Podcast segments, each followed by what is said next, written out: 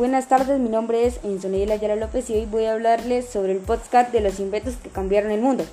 El motor que reaccionó y nucleación en 1940 fue el sonido que revolucionó viajes que nos llevó a más alto, más rápido y, las, y lejos que nunca el motor a reacción fue posible a dar la vuelta al mundo en un solo día y todo sucedió porque en un, un niño tuvo un solo sueño muy grande. Estamos en convertir Inglaterra de Primera Guerra Mundial.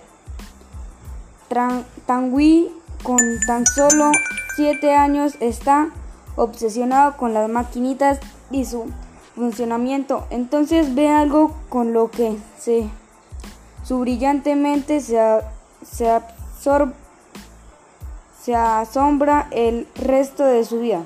Un avión se estrella frente a su patio desde entonces toda su vida girará en torno a eso.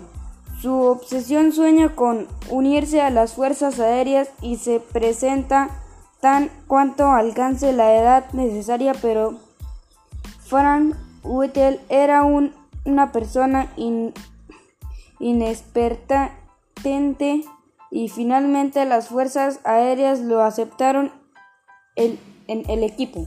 En 1942, el Superglue, un inesperado momento, inspiración de un químico que quería aumentar un plástico transparente. En 1943, en Bucea, gracias a un importante traje para ver el océano, localizar las minas alemanas. En 1943, también el muelle inventado por un genio. Gracias por escuchar este podcast y que tenga una buena tarde, profesor.